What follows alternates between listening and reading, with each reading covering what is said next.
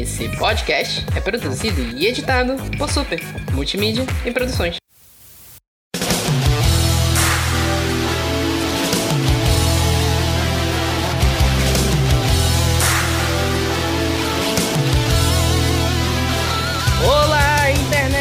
Aqui é o Vitor Rogério do Super Literário e qualquer semelhança com a realidade não é mera coincidência. Olha, aqui é a Carol do Pausa para o Capítulo. Não basta a gente se ferrar na vida pessoal, a gente tem que se ferrar na literatura também. Então, vamos lá. True story. Vamos lá. Oi, aqui é a Renata também do Pausa para um Capítulo. E não, nunca se esqueçam que informação é poder. Nossa. Não, não. Depende, depende da informação. É, ó. Depende, depende do que você considera informação também, né? Ah, cala a boca, tu vive fa- falando que tu é manipulador, garoto. Não me aborrece, não. Continua esse podcast logo. Mas a se a pessoa considera Olavo de Carvalho informação, não é poder, né? Ela acha que sim. va- Vai que ela tá lidando com uma pessoa de intelecto inferior ainda ao dela. Pra ela é poder aquilo. Essa é verdade, né? Ok. e é isso, a gente vai trazer um papo bem legal aqui sobre ditaduras da ficção, né? Governos autoritários. Não tem nada a ver com o que tá acontecendo na realidade no país nesse momento, né? Nem, nada a ver, nadinha mesmo. Mas vamos lá listar. A gente tá com uma lista bem bacana aqui de de governos bem legais aqui. Que um monte de gente diz que não tem nada a ver com política, mas ok. Mas vamos lá, tudo isso e muito mais depois dos nossos recados.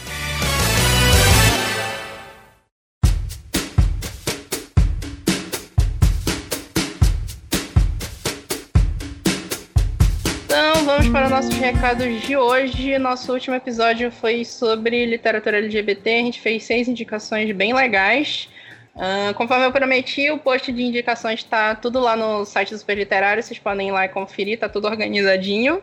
É, Como eu falei no episódio passado, a gente está tendo um sorteio toda semana agora, a partir do, do episódio. Essa semana a gente vai sortear no Twitter. Então fiquem acompanhando lá, Twitter, arroba superliterário, que a gente acho que a gente vai lançar esse sorteio ainda, ainda hoje, se sair domingo. No dia que sair o episódio. Se você tá vendo esse episódio, já me embolei aqui. Se você tá vendo esse episódio na sua TL, o sorteio tá lá no nosso Twitter, arroba superliterário. Beleza? É isso, então vamos lá. É, sigam também a gente nas outras redes sociais, Instagram e Facebook e Super Literário também. Sigam Pausa para um Capítulo em todas as redes.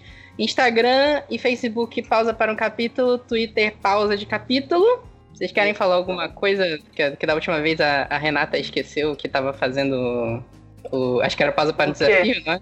Ah, a Não. gente não tá, tá, tá indo. Só, só de divulgar os podcasts que tá entrando nos últimos episódios da primeira temporada já. Já tem o quê? Cinco episódios, são sete episódios dessa temporada. Então tá toda quarta-feira. é, a gente tá divulgando lá nas nossas redes sociais sobre literatura hot. É isso, toda Uhum. quarta-feira tem um livro novo lá também pra gente falar. Ah, tá, beleza então. Não, é só porque no último episódio a Renata lembrou no, no último bloco que tinha o, o livro que ela tava indicando, fazia pausa, pausa para um desafio que ela queria falar. Eu, eu- eu- Não, não. Não? Se eu Então lembrar tá, qualquer tá. coisa de, de outra aqui, eu. Se tu lembrar do meio, vai ser sacanagem, porque eu tô falando aqui pra lembrar, mas beleza.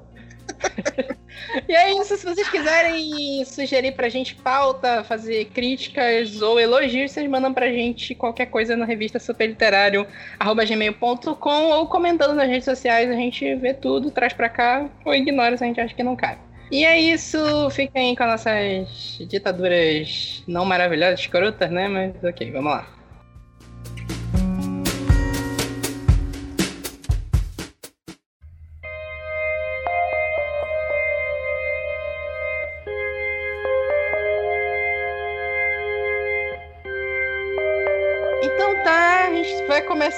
Aqui. Esse aqui eu não li ainda, eu só conheço das sinopses e das críticas, que é o Vox. É, o Vox é um. Querendo ou não, é uma distopia bem recente, né? Se eu vou, vou- vou pensar pela cronologia do tempo que ele passa na história. É muito parecido com o que a gente está vivendo agora. É, no momento, um, é assim, querendo ou não, religiosos entraram no poder, né? Uma, uma direita muito religiosa, com Deus acima de tudo, entrou no poder e onde as mulheres elas são tratadas exclusivamente como é, objetos de reprodução, donas de casa, e elas não podem falar. A verdade é essa. Elas têm é, um máximo de 100 palavras por dia que elas podem, elas podem é, falar, no caso. Isso elas são doutrinadas desde muito pequenas, desde a escola. E desde a escola, tudo que vai se, se passar com elas é, é diferente do que, que é com os meninos. É, o que elas vão estudar é matemática básica para aprender a somar, subtrair quando tiver aqui no supermercado. Elas vão aprender a culinária, como serem donas de casa. Essa que é a verdade. E elas usam, elas têm pulseiras no passos que, quando elas ultrapassam as 100 palavras, elas levam choques terríveis como punição, né, para isso. E quanto mais palavras elas falam ultrapassando, mais choque elas levam. E essa é a, prime a, prime a primeira premissa desse livro, né? E isso se passa nos Estados Unidos, o estado é totalmente isolado do mundo, assim. Ele tá com um presidente totalmente autoritário, ditatorial, que, que ele vai meio. Ele não. Ele isolou todo mundo, não deixa ninguém entrar e muito menos ninguém sair. Isso aconteceu de uma hora para outra. É, ele, ele confisca todos os é, passaportes de todo mundo e é, faz com que é, fica, fica totalmente aquele estado de sítio no, no, no país e fica difícil de, de se saber o que acontece nesse país. É, ninguém sabe porque, o que está acontecendo ali. A realidade é essa. É, aí a gente tem a, a, protagonista e narradora principal dessa história é uma doutora que trabalha sobre é, que trabalha neuroaprendizagem, trabalha sobre é, é ela, ela é mais especialista em doenças relacionadas ao cérebro e ela trabalha sobre uma. Ela, tá, ela tem uma pesquisa há muito tempo, ela tinha antes dela ser proibida de fazer, né?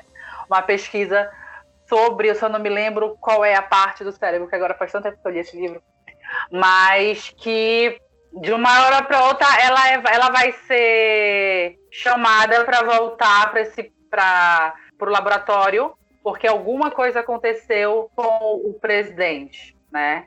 Eles precisam saber o que aconteceu ali. E de começo a gente vai, é, vai ter como essa família se estrutura, como ela vai se seguir a partir de, do momento que ela que tudo mudou para eles no país. Ela é casada, ela tem três filhos, se eu não me engano, entre dois deles são homens e uma menina muito pequena. Então, é, é, como isso vai acontecer e como essa mulher vai, vai ajudar e contribuir para derrubar essa ditadura. Né? Ela vai ser uma das responsáveis por isso. Basicamente, Vox é isso, né? É falando mais rapidamente sobre. Uhum. Mas, assim, é tipo, assim, muito forte, por ser muito real e muito atual. Foi bem difícil a leitura. É um livro teoricamente bem pequeno, né? Bem pequeno. É, não chega a 300 páginas, eu acho. Não, não, não, não, não, são 320 páginas, mas é uma é uma leitura bem pesada, muito bem pesada. É, eu lembro que eu li o. Que eu li não, que me venderam o livro, até tava falando pra vocês agora que quando me venderam deram uma sinopse tão zoada que eu achei que o livro era terrível. Aí depois eu fui ler as críticas do pessoal, tá até na minha playlist aqui de próximo livro que eu quero ler, que eu achei uma trama extremamente complexa para se desenvolver num livro de 320 páginas. Porque livro de distopia, assim, em geral, é um tijolo gigante, a maioria, né? Ou então série, tipo Jogos Vorazes. Aí eu fiquei assim, é, a história, é, tipo assim, deu para desenvolver em 320 páginas ou é meio corrido? É porque, assim, eles não se preocupam em te contar como tudo aconteceu, né? Hum. Já tá, aquela ditadura está instalada, é, tudo que culminou no que ele, no, de como eles vivem agora já está acontecendo há muito tempo. É, eles mostram em alguns flashbacks, em alguns pontos, como as coisas foram, foram se desenrolando, uhum. principalmente em como aos poucos essa mentalidade de superioridade masculina foi colocada na cabeça de todo mundo ali. E, e a história em si é, é de como ela foi recrutada para ir para o laboratório de novo e como a partir daquele momento que ela foi recrutada eles vão conseguir derrubar o governo, que é basicamente como o livro começa. É no dia que ela conseguiu é, derrubar o presidente, né? E tentar fugir daquilo tudo, né? Ele não te deixa assim imaginar assim, ah, será que vai ter uma continuação? Não, é livro único, direto, direto ao ponto, ao que ele precisa falar mesmo. É, eu ouvi falar que o livro é bem fechado mesmo. Que se é. tivesse uma continuação, seria outros personagens, tipo, outros personagens no mesmo universo, outra história, alguma coisa assim. Isso, isso. Não, não tem como te dar uma continuação, acho que perde totalmente a essência da história. É um livro que não tem sequência e não tem para que ter sequência, porque o apesar de que tipo eles ter, conseguiram resolver o, o, problema maior ali, é, é, mas é, eles deixam aquela sensação de que resolveu em partes, mas precisa ter uma o que vai acontecer com o resto, né? Porque uma coisa foi resolvida, mas e aí? O resto, como vai acontecer? Mas é totalmente. O que eles se propõem a falar a, sobre a história de quem eles se propõem a, a contar ali é totalmente fechada. Então uhum. não tem para que ter uma continuação. Porque se tiver, com certeza vai, vai estragar muito a história. Muito mesmo. Ah, fez sucesso, né? Não dá para garantir que não vai ter uma continuação, né? Tem gente que gosta, tem gente que não gosta. Eu conheço, eu conheço pessoas que não gostam de como o, fi, o livro foi ter, finalizado. Uhum. A realidade é essa. Eu não tenho problema com como foi finalizado. Eu, eu entendo e aceito é, como ele ficou, então para mim tá ótimo. Não, mas o livro fez bastante sucesso, ele vendeu bastante. Então, a galera chega, oi, Cristina, Cristina Dauscher, né? Cristina Daucher, faz, faz uma continuação aí pra gente. Pega, pega esse milhão aqui. Ah, mano. Shout propaganda. Shout your own. Shout out his name. Então, bora seguir a nossa lista. O próximo é Jogos Vorazes. Que a gente já falou. A gente falou da Katniss em outro episódio, né? Mas uhum. acho que uhum. vale a pena dar uma conversada sobre como é o nome do governo de lá? A capital, né? Não lembro se tem um o nome do governo além da capital, ou tem. Da, não, é na capital que é a capital. o... Oh, me esqueci o nome dele. O, o presidente Snow. O Snow. O presidente ah, Snow, exatamente. Mas é, se passa num futuro. Eu, eu, vou, eu vou ter que chutar aqui, se fosse se a gente fosse pensar de onde a gente está agora, 2020, uhum. é, daqui a um, um, século, um pouquinho mais de um século, seria onde se passaria é, os Jogos Vorazes, na verdade, uns dois séculos. É, porque a, não existe mais a América do Norte e o que ficou no lugar foi Panem. E Panem é, pegou parte do território do, do Canadá e é, completamente desconsidera o resto do mundo, gente. Esquece o resto do mundo, é, só o que sobrou foi. É. Mas isso aí é uma, é uma comum de, de distopia escrito por americano ou por inglês. Não existe o resto do mundo. Tu pode pegar Exatamente. qualquer filme, pega Jogos Vorazes, não existe o resto do mundo, pega Delírio, não se sabe o que, que tem no resto do mundo. Tem aqui, eu não sei se tu já assistiu aquele filme que é Filhos da Esperança. Já. Que é uma distopia que se passa na Inglaterra. Uhum. É a mesma coisa. Não se faz. A única coisa que tu sabe é que tem um problema no resto do mundo, mas tu não sabe como é que tá o resto do mundo. É igual aqueles filmes de. aqueles filmes de catástrofe mundial, de, de tsunami, de não sei o que, que só acontece no local, assim, quando aqueles, tipo, é 2012, é. um dia de morrer, aqueles negócios, aquelas, aquelas, aquelas coisas lá. Não, o, o 2012 ele ainda dá uma visão do mundo todo. O, mas é tipo filme de invasão alienígena, Independence Day, que tu só vê que os alienígenas chegaram uhum. nos Estados Unidos, é isso. E os Estados Unidos vão salvar o mundo. Aí esses filmes de distopia representam muito esse ou eurocentrismo ou Estados Unidos centrismo, né? Tu sabe o que, é que tá acontecendo ali e foda-se o resto do mundo. É, só que é aquela coisa, eu acho que até faz um pouquinho de sentido esse tipo de coisa, não necessariamente porque o autor quer exaltar que ah, fulano vai ser vencedor, ou fulano foi o único que sobreviveu, mas é faz sentido, pelo menos aqui com Jogos Vorazes, porque o resto do o, o mundo passou, obviamente, por um sério problema com o clima. Tanto sim, que parte sim, é. da costa leste quanto da costa oeste é, em Panem, já que não existe mais necessariamente a América do Norte, sumiu. E a região, que era a região dos lagos, é, pela Tri-State Area em Nova York, é, sumiu também, foi tu, tudo foi alagado. Uma grande par, parte desse território foi perdida para o clima e para essas mudanças, e depois ainda veio a guerra e tal. É. Enfim. E, ainda, bem, ainda bem que tu estabeleceu que falando de região dos lagos, estava falando dos Estados Unidos, que a primeira coisa que veio na minha cabeça foi Rio de Janeiro. Mas ai, okay. a pessoa, olha, pensando em Búzios. Ai, olha aí, gatilho. Ai, ai, gatilho, esquece, esquece, esquece, esquece. Vamos lá. É, Panema é formada por 12 distritos, que, como o Vitor falou lá na frente, é comandada pela capital. É como se fosse que, vamos trazer um de novo para cá, é como se fosse comandada somente pelo Distrito Federal. E essa capital é, é, eles comandam com, mão de ferro. E, tipo, cada distrito tem o seu trabalho, tem o seu serviço específico, tem, um, tem uma mão de obra para prover, ou uma obra uma matéria-prima para prover. E se não tem, enfim, não tem uso.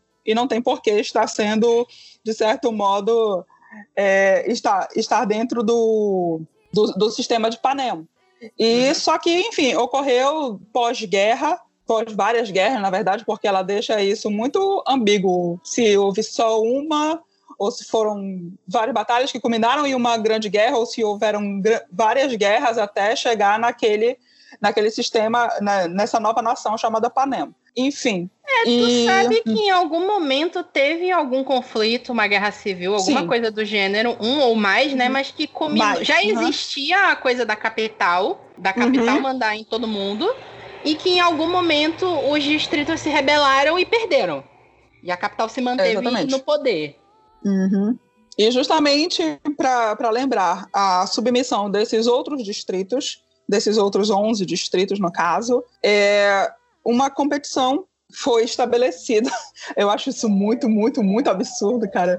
Não entra na minha cabeça, porém, quando a gente estava né, brincando, falando sobre. Não, te acabou falando sobre as eleições aqui no Brasil. Uhum. Ai, tomara que o meu distrito ganhe ano que vem, sabe? Só fiquei é. pensando nisso. Esse é meio argumento daquilo do Bacurau. Quando lembra que a gente discutiu o Bacurau, que tem uma hora que o cara entra na casa, tem uma TV ligada, aí tá tipo Sim. no jornal hoje e o letreiro da notícia assim: "Ah, hoje começam as execuções públicas no uhum, Brasil". Sim. Execuções uhum. públicas do Sudeste. É uma coisa que tipo assim, é muito doido, mas não é tão doido assim. É. Eu, eu, eu, consigo vislumbrar algo tipo jogos vorazes acontecendo na nossa realidade e virando uma coisa de celebridade igual vira no, no, no, no livro, no livro e no filme. Né? Uhum. É, eu porque no caso, isso. essa competição é anual e já tá no. Já tem 74 edições. E um garoto e uma garota de 12 a 18 anos de cada distrito são selecionados. E, tipo, obrigados a, a, a, lutar até a morte. Isso é um negócio tão, tão assim. Ah, e, tipo, a tua irmãzinha pode ir e não tem nada que tu possa fazer, a não ser chorar. É isso vida que segue. E no primeiro livro a gente vai conhecer a Katniss, que é uma das novas. Ela não é selecionada, quem é, quem é sorteada, na verdade, é a irmã dela, só que ela se oferece para participar no lugar da irmã, que, tipo, é o primeiro ano que ela vai participar. A menina tem 12 anos e a, a Prim teria morrido, não teria nem descido do. Não teria nem passado do, do primeiro canhão, sabe? Teria morrido ali não, mesmo. É, morrer lá. Coitada. Logo no começo. Enfim. Essa é pior que é, a Ru. Nossa! Tá, não, a Ru tinha. A era, Ru tinha era habilidades. A Ru é. tinha habilidades, veja bem. E a gente tem que fa falar uma coisa é, sobre Jogos Vorazes. É uma trilogia nos livros e teve adaptação em quatro filmes e, uma, e boas, inclusive, adaptações. E durante todos esses, pelo menos nos livros, nós vamos acompanhar apenas a visão da Katniss sobre tudo aquilo que está passando. Tem os jogos, os jogos no em um ano no primeiro livro e no outro ano ela acaba sendo boicotada pela capital, tadinha, e volta para os Jogos Vorazes. É, sem dar muito spoiler, né? Mas uhum. acontece algo no primeiro livro que acaba levando ela a ser chamada para a edição seguinte do, dos Jogos Vorazes. A gente está dando spoiler que ela sobrevive no final, mas o filme e o livro já tem quase 10 anos, então, né, sem, sem dar muito spoiler além disso. Mas um negócio que é interessante dos Jogos Vorazes é porque quando tu fala que são, eram, são 12 distritos, né? Não vai ninguém na capital, uhum. são 24 pessoas que entram, né? Na, na é, arena. Não, são do, eu falo 11 distritos porque são 11 distritos que são subjugados. Mas a capital também é, dá, tem que dar para esse sorteio um garoto e uma garota. Só ah, que. Eles dão também, todo mundo, Eles dão também. Só que esses garotos, os dos primeiros é, dos primeiros três distritos, digamos assim, incluindo da capital, são, são os mais bem treinados. Por quê? Porque eles têm é. dinheiro, porque os pais podem mandar treinar, porque eles estão treinando desde, desde sempre para isso. E geralmente são eles, eles que ganham. Eles chamam de carreiristas, né? É. Exatamente. Tanto que o distrito da, da personagem principal, que é a Katniss, no, no já tá na, vai, no primeiro livro vai começar a edição 60, 74 dos Jogos 74, Vorazes. É. E eles tiveram um vencedor, que é o Heimit, que é o cara que treina uhum. eles. Então tem toda a coisa de. Mesmo entre quem tá fudido, existe privilégio. Existe privilégio, né? Existe uma galera uhum. que tá mais beneficiada. Eu não gosto de usar a palavra privilégio pra esse tipo de coisa, né? Uhum. Mas, é, é, além disso, quando tu fala de, ah, vamos jogar é, é, é dois distritos aqui, são 26 que vão pra arena, né? 24. 24. Quando eu vou jogar 24 pessoas numa arena para todo mundo se matar lá, vou dar arma para essas pessoas. É, vão ter patrocinadores para tentar dar uns benefícios para um ou outro, de acordo com a audiência que cada um dá. Tu imagina que isso seja uma barbárie, mas hum. não é. Ele, a galera que é selecionada é alçada ao nível de celebridade. A, a galera chipa os, os, os jogadores. A galera assiste, é televisionado, né? A, a galera fica torcendo, é como se fosse um Big Brother em que a galera vai se matar. É, é isso. Então, é, e, tem, e, entra toda aquela parte também de que tu vê que o, aquilo que a Renata falou, né? A capital e os três primeiros distritos são os mais abastados, né? E à medida que vai aumentando a distância do distrito para a capital, eles vão ficando pior, sendo que o, o distrito 12 é o que é mais fudido mesmo. E tu vê que, tipo assim, a galera do Distrito 12 mal tem roupa para se vestir, às vezes não consegue comer direito. O pessoal da capital puxa um pouco aquela moda meio medieval de ter umas roupas estapafúrdias, bufantes, cheias de decoração, cheia de cor e, e cheia de um monte de coisa. E eles têm. Eles tem até um trecho, acho que é no segundo livro e filme, que eles fazem uma menção a uma festa que tem que tá tendo na capital, que eles fazem aquele costume romano de vomitar para poder comer mais. É no primeiro. Então, é no primeiro? Não lembro. Não, uhum. não lembro em que trecho No é. primeiro livro, no caso. Não, não tem a... Livro, né? É, não, não tem isso no, no Não filme. tem essa referência no, no, no filme, não. né?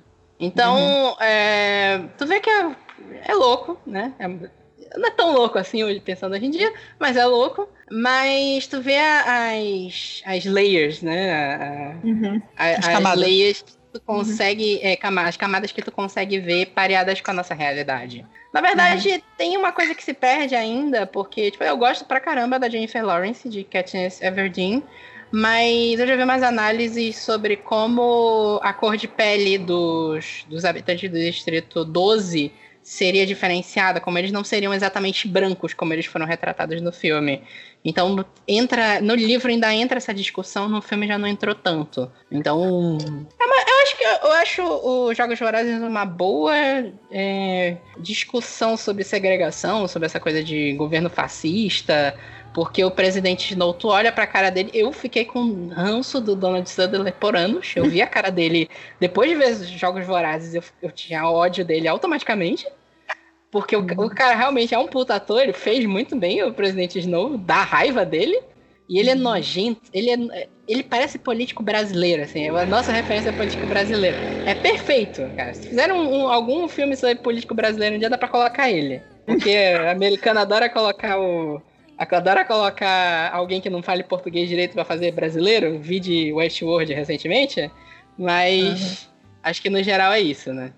É, eu acho que sim, eu acho que sim. Só uma observação sobre esse negócio da, da cor, eu, eu não li a, as edições daqui, do, do uhum. Brasil, mas a, a Suzane descreve a cor das, das pessoas é, no Distrito 12 e tem uma menção depois em outros livros em outros distritos, como na, na verdade, especificamente do 12, sou como Olive Skin. Seria mais ou menos a cor da. Esqueci a menina que faz. Ai, meu Deus. Guardião da Galáxia, me ajuda. Que faz a. A Gamora? A... É, ela mesma. Zoe Saldanha. Sim. É, seria mais ou menos isso. Seria é, o, o tom da, da Zoe é. Saldanha. Então, só que assim, é, não só com ela, mas com outros autores, sempre tem essa, essa questão. E não, não é o primeiro livro que, que tem livro e depois virou adaptação, que tem essa menção do, da, da cor da, da pele ser olive skin. E algumas pessoas, pessoas é, em algumas adaptações, elas se tornam, acabam embranquecendo, sabe? Mas é isso. Eu acho que não chega a ser alçada ao nível de whitewashing, Exatamente. Mas acho que entra muito aquela coisa de, ah, vou passar tal filme na China. Aí o pessoal já, ah, não, vou tentar colocar uma pessoa mais branca. Por aí vai. É aquela coisa de entender que Hollywood é racista. Não tem o que dizer. Sim. Sim. Uhum. Enfim, é aquela coisa, né? O, o Finn, que é um dos personagens mais importantes do Despertar da Força, ele é removido do pôster pro pôster ser exibido no Japão. Sim. Então, é isso. Muda uma merda, gente. Talvez não tão merda quanto em Jogos Vorazes ou em Vox ainda, mas é uma merda. Ainda, né? Ainda. Estamos chegando lá.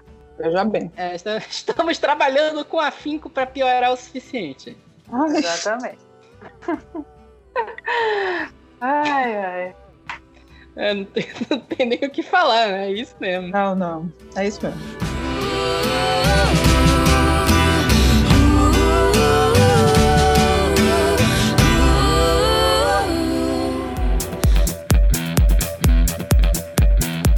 Tá, então vamos prosseguir aqui com um livro muito bom, que tem um uhum. filme muito merda. Que se um calma, dia a gente gravar aí. sobre. Que se um dia a gente gravar sobre decepções, eu vou falar desse filme. É Fahrenheit 451. É, entendo. entendo. Bem, vamos lá. Sobre Fahrenheit 451. Primeiro que eu vou logo falar, falar. Não é que necessariamente a versão da HBO tenha sido tão absolutamente ruim. Agora, se tu, só, só tem que desconsiderar é. a obra original, tá? Ela não é Mas... ruim, ela é fraca. É.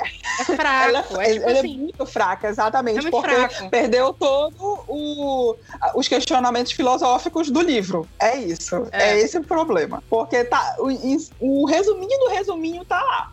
E, e tá, muito, tá, muito, tá bem retratado, mas perdeu a, a, aquelas questões mais pesadas, os questionamentos que são colocados pe, pelos personagens, enfim, pelo governo totalitário. Enfim, vamos lá. Vamos voltar a falar porque a gente já pulou.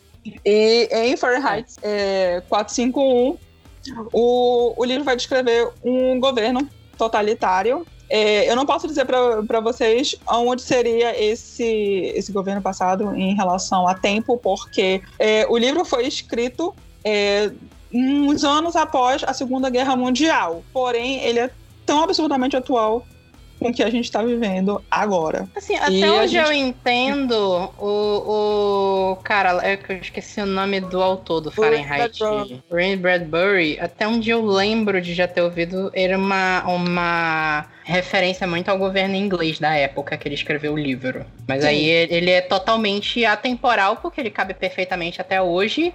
Uhum. E sem bandeiras, ele cabe em vários países. Ele caberia Sim. perfeitamente no Brasil hoje perfeitamente. Sim, com certeza, com certeza. É, ele, ele, é uma referência direta à, à opressão nazista e é, é, daí que veio a referência da, da, minha, da minha introdução de hoje, porque informação é poder. Agora a gente tem que parar para pensar e parar para analisar de onde vem essa informação, né? É isso. Por favor. Pelo amor Por de Deus. Por favor. E, bem, nesse, nessa trama, é, a sociedade é proibida de ter qualquer livro, livro, livro em casa. E, obviamente, a gente nem, nem vai entrar na questão de, de, do que a gente tem hoje, do acesso à tecnologia e, enfim, leitura via tecnologia. Mas uh, nessa sociedade é proibido ter qualquer livro e qualquer tipo de leitura é proibida para as pessoas, porque o povo é, pode ficar, pode se instruir. E a gente sabe que literatura é poder quando a gente tem que. É, é tão reforçado para a gente que a gente estuda história e que não deixa a história se repetir. E é justamente aqui que, que vai se concentrar isso, porque as pessoas só têm informação chegando ao seu conhecimento por TVs. E quem é que está produzindo esse conteúdo é só o governo. É. E não tem outro modo de, de chegar a informação para a sociedade. É só através dessas TVs, seja na casa das pessoas, seja em, em, em praças, ao ar livre. E é isso, só que em um momento, um perso alguns personagens, na verdade, e a gente vai, vai levar do ponto de vista de alguém que está tendo acesso à literatura e alguém que está tentando proteger, de certa maneira, essa gaiola, esse governo em que vive. É, vale dizer que, assim, essa coisa que eu falei, né, do, de terem muito a ver com... Era a época, eu acho que o, o a escrita do Fahrenheit foi pós Segunda Guerra também, é, 50, é de 53. Foi pós Segunda Guerra, estava parte da Guerra Fria já instaurada. Então, muito da crítica do, desse livro vai para os governos que estavam instaurados na época e ao próprio nazismo que tinha sido, acho que o termo melhor seria desmontado na época. O, uhum, governo, é. uhum. o governo nazista tinha caído, mas ali em meados de 50 ainda se estava descobrindo muita coisa que eles tinham feito. Uhum. Tem uhum. coisas que até hoje se descobre de, de campos, é, campos de extermínio, por Sim. aí vai. Aí na época a, a, as, as pessoas estavam mais descobrindo coisas. Então tem muita referência a isso no Fahrenheit, até porque o governo nazista queimava livro, de fato. Uhum, sim. É, e o Fahrenheit, eu acho ele um livro assim bem legal. Eu acho ele meio pesado. É pesado. É um, é um livro bem pesado livro de distopia tende a ser pesado. Mais pra cá pra, pra frente, já anos 2000 pra frente, a galera começou a escrever uns livros mais. Tanto que tem Jogos Vorazes, que apesar de ser pesadíssimo, é um uhum. livro jovem adulto. Dá pra um, pra um adolescente ler sem, sem criar traumas, sem ligar gatilhos, né? Uhum. Porque se tu pega lá, 1984, Fahrenheit, é, sei lá. O conto da Aya. Pensa no conto da, conto da Aya, tu lembra o ano? Eu não sei se é 80 e. Eu quero dizer 83, mas foi o ano que eu nasci, mas eu não tenho certeza. 85. 85 da, da Margaret Atwood. Esses livros são uhum. extremamente agressivos. Sim.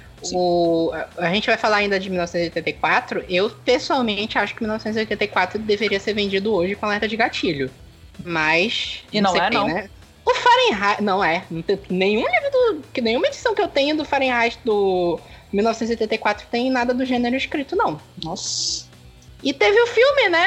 A gente já falou um, bastante tempo atrás desse filme que eu, eu tava animadíssimo. Eu falei, porra, é Fahrenheit 451, não me lembro agora quem é o diretor, a produção da HBO, né? Uhum. É, as produções da HBO em geral são boas. Com o Michael B. Jordan de protagonista, o. o, o como é o. General Zod, esqueci o nome dele. Michael Shannon, que faz um. Eu, eu, o Michael Shannon é outro que eu olho e tenho ranço automaticamente, porque ele é um ótimo ator e só faz papel de, de personagem filho da puta. E. Só que aí o filme é fraco. Quando tu vai ver o filme, metade é. da essência do livro não tá lá.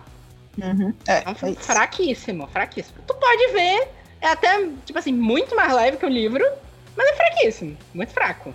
É. Só que assim, é, então, já que a gente chegou no consenso que a versão de. Eu não sei, se eu não me engano, é de 2018 desse filme. 2018. 2018. 2018 de Fahrenheit com o Michael B. Jordan é ruim. Eu deixo para vocês assistirem a versão de 1966, Essa que é... é muito boa. É. Essa é chute no estômago. É, é, essa é. é. É um pouquinho mais pesada, mas vale super a pena assistir. Vale, vale a pena, vale a pena. A pessoa pode falar, ah, li filme velho, não sei o que, mas. E é, e é um filme inglês também. A produção foi inglesa. Uhum. Né? Aí tem umas diferenças entre produção inglesa e produção americana. Shout, propaganda. Shout your own. Shout out his name. Ah, eu fiz questão de botar esse na pauta porque eu li uhum. recentemente o um comentário dizendo que não querem que coloque política em Star Wars.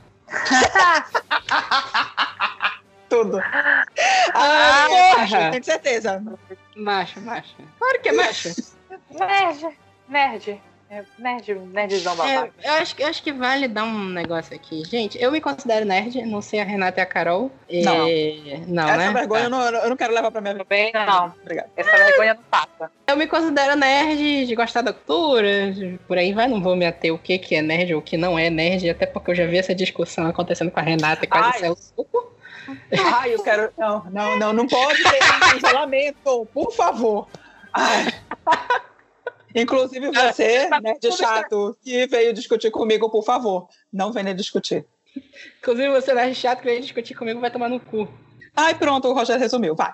Pronto. Porque eu sei que tu não queria falar, mas, mas é isso que tu queria falar. Era. É, então, só que vale o comentário que, cara, a comunidade nerd é uma merda, velho. Acabou de lançar um jogo foda do, do PlayStation, que é o The Last of Us 2, que o, o, Sim. galera tá mordendo o cotovelo porque a protagonista é uma mulher lésbica, cara. Porra! Mulher, mulher irrita mesmo, né? Mulher irrita o homem. Né? Imagina que, que loucura, que ousadia da- da- dessa, dessa desgraçada de não, ter, de não precisar do macho. Ai, olha, eu acho é pouco. Ousadia dessa desgraçada de não precisar de um macho. É, é o melhor resumo. É porque é, é, aí é tipo assim. A gente falando aqui de Star Wars, Star Wars foi bem revolucionário na época por efeitos especiais, por a forma como George Lucas tratou ah, uma franquia, a ideia de franquia, a ideia de licenciar produtos e por aí vai. E ainda assim, Star Wars acaba sendo, hoje em dia, vendo uma obra com alguns pontos bem retrógrados, tipo a Leia seminua no terceiro filme. Horrível. Que aí, hoje tu vendo é desnecessário, não precisava. Mas o, o Jogos Vorazes. oh, meu Deus. Mas o Star Wars, ele trouxe uma discussão muito legal sobre a questão do Império, que foi completamente esvaziada na trilogia 1, 2, 3, mas ok? Sobre um império totalitário. É, Tu vê que o, o, o governo do, do Império, a forma como ele é colocado, ele domina um milhão de territórios, de planetas e por aí vai, com mão de ferro, cria uma arma é, espacial que pode destruir um planeta com um tiro. Que isso é até interessante tu vendo no Rogue One, como eles falam que Estrela da Morte é um apelido, é o nome que eles dão na miúda. O, o Uhum. nome do. Aquilo é uma estação espacial, não é uma arma. Uhum. Até porque, né, aquela coisa, né, do, do. Isso a gente vê bastante hoje em dia, né? O cara tá lá dizendo que quer matar todo mundo e depois, quando falam que ele tá sendo escroto, ele fala: Não, não falei isso, não tem nada disso. tá louco? Inclusive, a gente vê isso muito, né, agora, hoje em dia, com políticos. Hoje em dia, ixi, comumzíssimo. Então, eu acho importante trazer essa discussão em referência ao Império, porque tem uma galera que acha que Star Wars é só navinha, piu-piu-piu e laser pra tudo que é canto, né? E, e Star Wars tem uma, uma boa discussão sobre isso, uma coisa que tu até vê que eles fizeram uma autocrítica depois que a franquia foi pra Disney, que inicialmente era uma coisa bem maniqueísta, o Império é mal, os rebeldes são bons. E aí isso até entra em discussão no episódio 8 depois, quando eles veem que o, os rebeldes. E no Rogue One também, com aquele personagem lá do o capitão da nave. Tu lembra o nome? Vocês lembram o nome? Não lembro, filho, desculpa. É o Cassian. Cassian, alguma coisa. Hum. Minha memória tá um lixo, eu assisti esse filme quarta-feira que passou na Globo.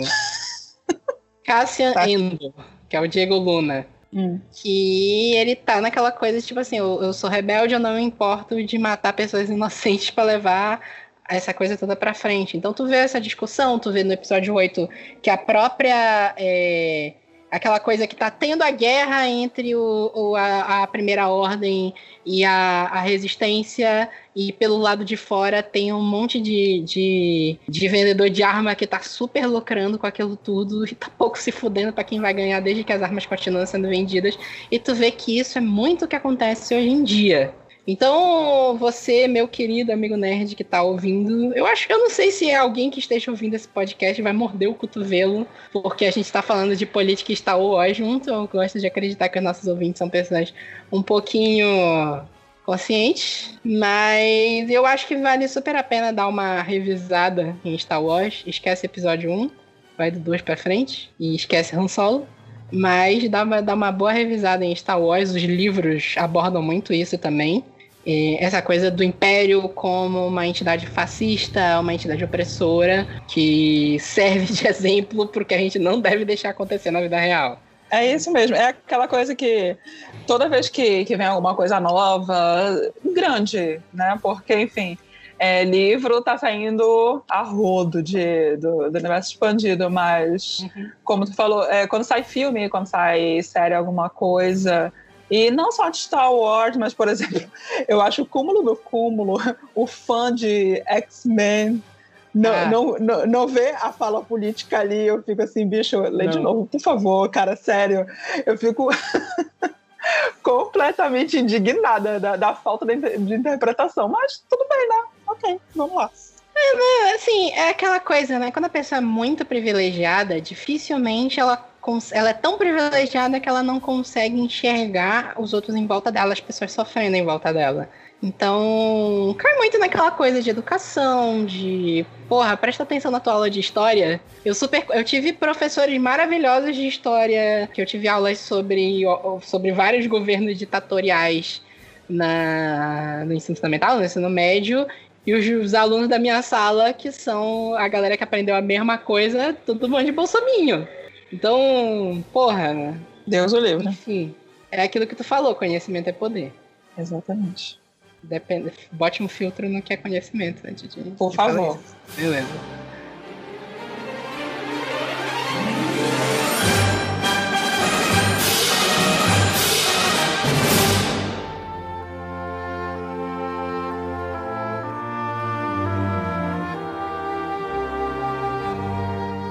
Agora passando para uma distopia que é a outra que vai fazer a galera.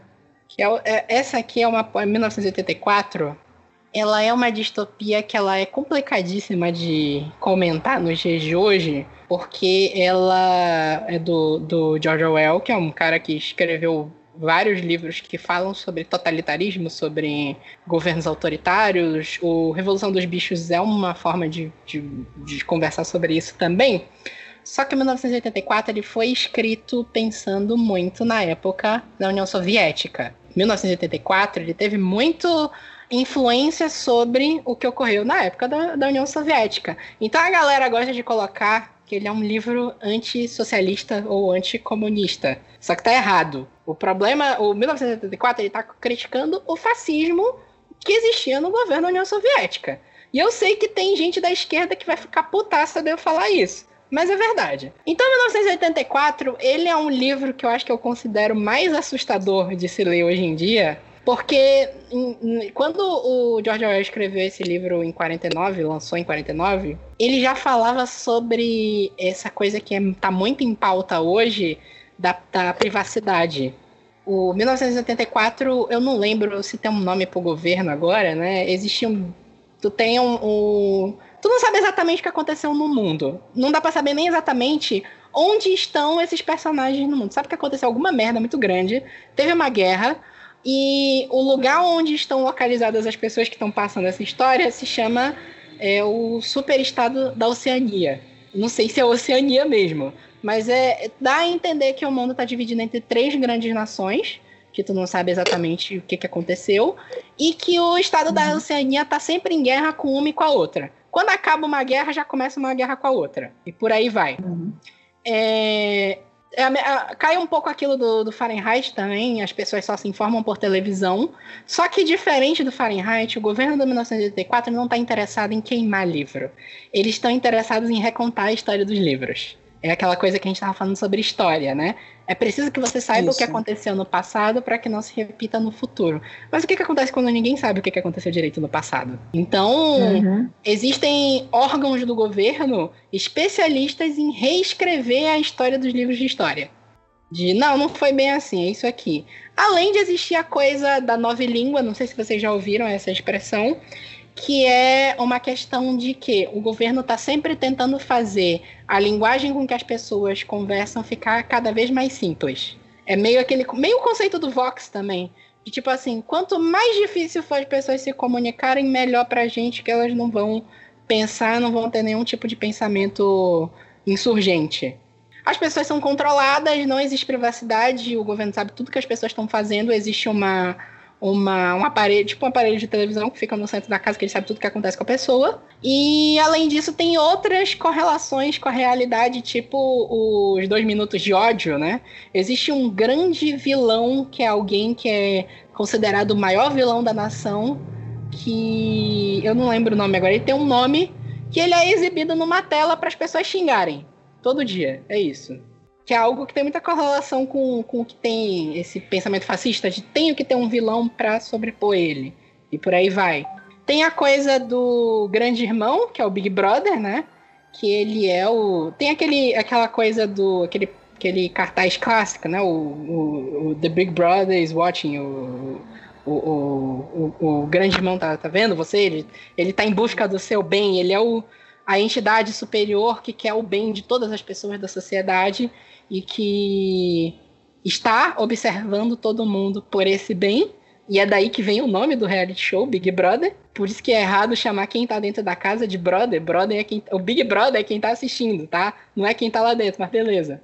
E, Exatamente. tipo assim, eu posso passar horas e horas falando super correlações que existem aqui no, no, no 1984 com o que a gente tá vivendo hoje e que por isso me assusta, mas eu acho que é um livro super importante de se ler hoje em dia. De novo, um livro de 49, mas ele é extremamente importante, extremamente atual. Mas, assim, alerta de gatilho. O livro tem tortura.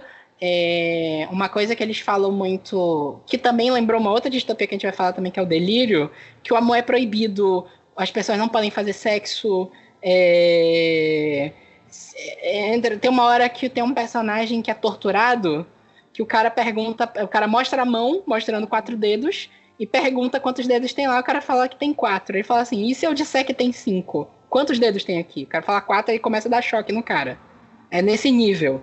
O cara tem que ignorar o próprio pensamento dele para ele poder fazer parte dessa sociedade.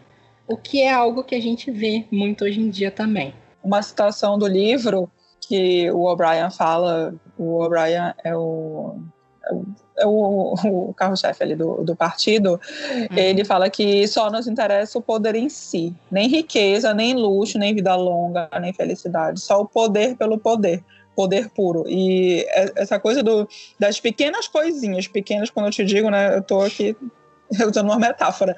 É, uhum. É, quando, quando rola essa, essa cena de, da tortura, é justamente o, o poder que vai desde o do cara que está ali torturando, ele tem o poder justamente na informação. E a informação é, vai. É, é, uma, é, uma, é, uma, é uma maneira de cegar as outras pessoas. O, o que, que as pessoas vão, vão ter acesso a. Ao, ao, conhecimento, ao, que elas podem fazer com aquilo, entendeu? É, o, o filme também é, é bem cheio de gatilho. o filme é agressivo. O filme é, agressivo, é agressivo, é a palavra exatamente essa, é agressivo. É, o que eu falei, eu acho que 84 devia ter um alerta de gatilho na capa. É um livro muito agressivo, em relação à tortura, a referência a estupro e a coisas do gênero, mas é um livro super atual, infelizmente. Então, essa coisa que tu falou aí do poder pelo poder é uma coisa que, por exemplo, não vou indicar, mas tem no, no House of Cards, porque o House of Cards tem o, o, o Kevin Spacey, né? Mas era muito sobre isso, a coisa do de você ter um político que entende que o poder é a coisa que mais importa, que até o dinheiro é algo que vai desviar ele do que ele quer. Uhum. Então, tu vê que é muito isso que acontece hoje em dia, né? Mas, enfim. É, é aquela coisa, não recomendo, mas recomendo. É, é um livro difícil de ler, mas é muito bom. Sim. Shout propaganda. Shout your own. Shout out his name. Então vamos para mais uma grande decepção minha. Não teve filme, né? Decepção é a própria série mesmo. Que é a trilogia Delírio. Eu já falei de Delírio aqui, rápido.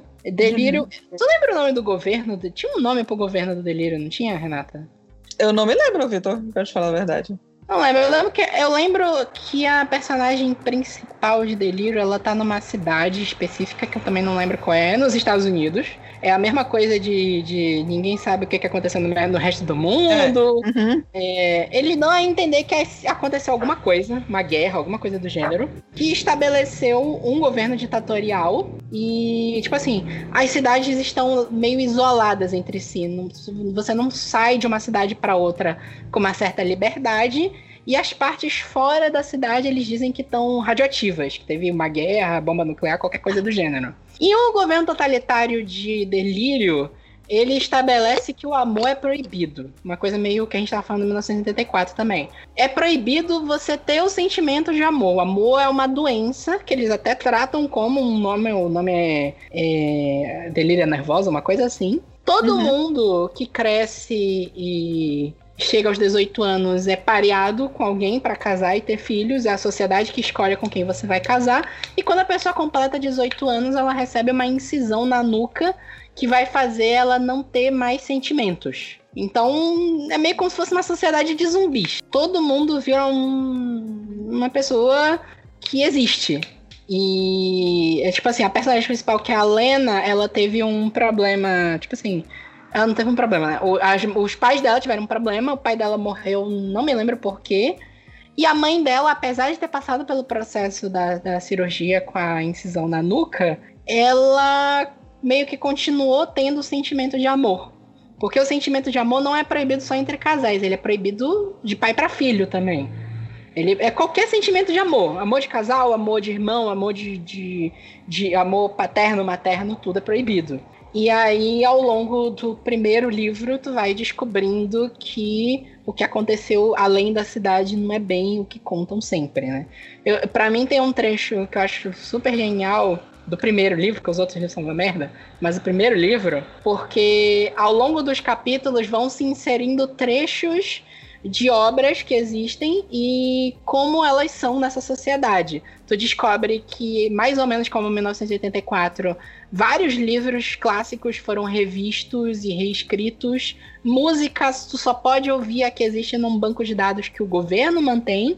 A Bíblia foi reeditada, então tem uma parte que eles contam aquele trecho do rei Salomão, que chegam duas mães disputando um filho que na história original o, o Salomão manda cortar a criança no meio e dar metade para cada criança. Aí tem aquela coisa: uma mãe diz, não, eu prefiro que o meu filho fique com outra mãe do que ele seja morto. E, e aí ele determina quem é a mãe, porque só o verdadeiro amor de mãe é uma mãe abriria a mão do seu filho para manter ele vivo.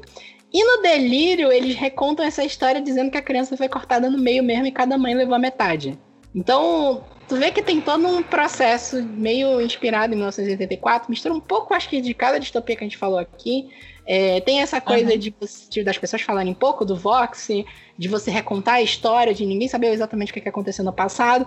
Depois tu, tu descobre que existe uma resistência. E, tipo assim, eu recomendo muito a leitura do primeiro livro e esquece os outros dois. É isso. Uhum.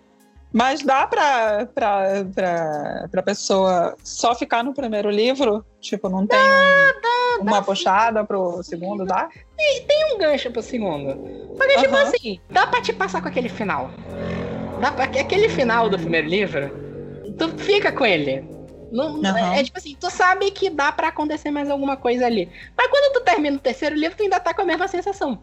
Uhum. Eu falei, a minha comparação de delírio é delírio, pandemônio e Hacking, o terceiro livro. No final uhum. do Hacking, é como se tu pegasse os Jogos Vorazes e quando a, a galera da Resistência chegou no, no Distrito 1, acabou o livro. Eles nem chegaram uhum. na capital, eles, eles derrubaram uma cidade ali perto e aí a autora resolveu parar de contar a história.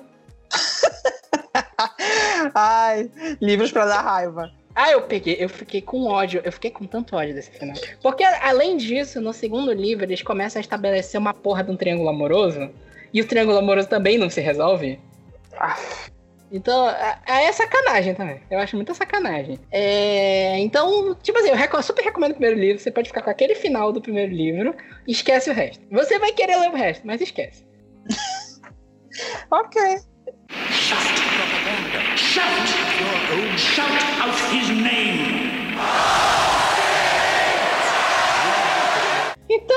gente, fiquem aí, estudem história, por favor. Estudem história favor. com historiadores, não com Olavo de Carvalho. Com historiadores de verdade, gente, que, que outras pessoas. Busquem fontes, busquem pessoas confirmando o que as outras pessoas estão falando. É assim que se faz ciência e história. Então, é, fiquem aí. é, espero que vocês tenham gostado. De novo, vai ter sorteio lá no nosso Twitter. Se você já viu esse episódio na sua timeline, então já tá o sorteio lá no nosso Twitter. É, vai ter o post com as indicações desse episódio, todas resumidas também. E é isso. E aí, até semana que vem com o nosso próximo episódio. Até a próxima. Até a próxima. Música